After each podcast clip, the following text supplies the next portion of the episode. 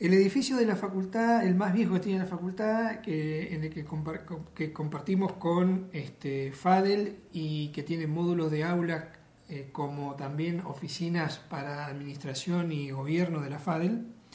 es un edificio que mm, eh, ha tenido una sobrecarga de demanda de energía eléctrica y se ha este, resuelto esa, esa sobrecarga de demanda en función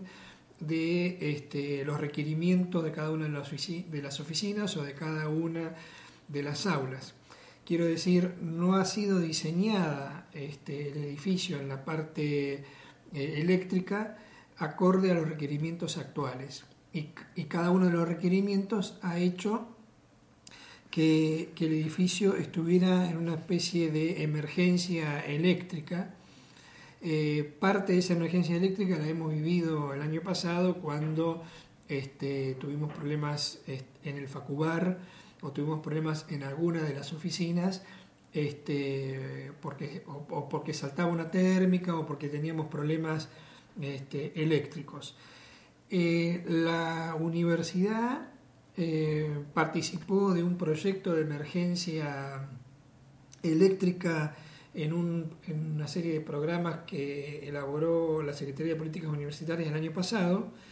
y en, ese, en esa compulsa de programas este, eh, fue beneficiada la, Facultad de Derechos y Ciencias Sociales para hacer este, el recambio, el relevamiento completo y recambio completo de todo lo que es eh, el, cablerío, este, las fichas, eh, las llaves y un rediseño de, de, la corriente eléctrica del edificio en función del, uso eh, que, se está, que se le está dando actualmente al mismo en materia energética.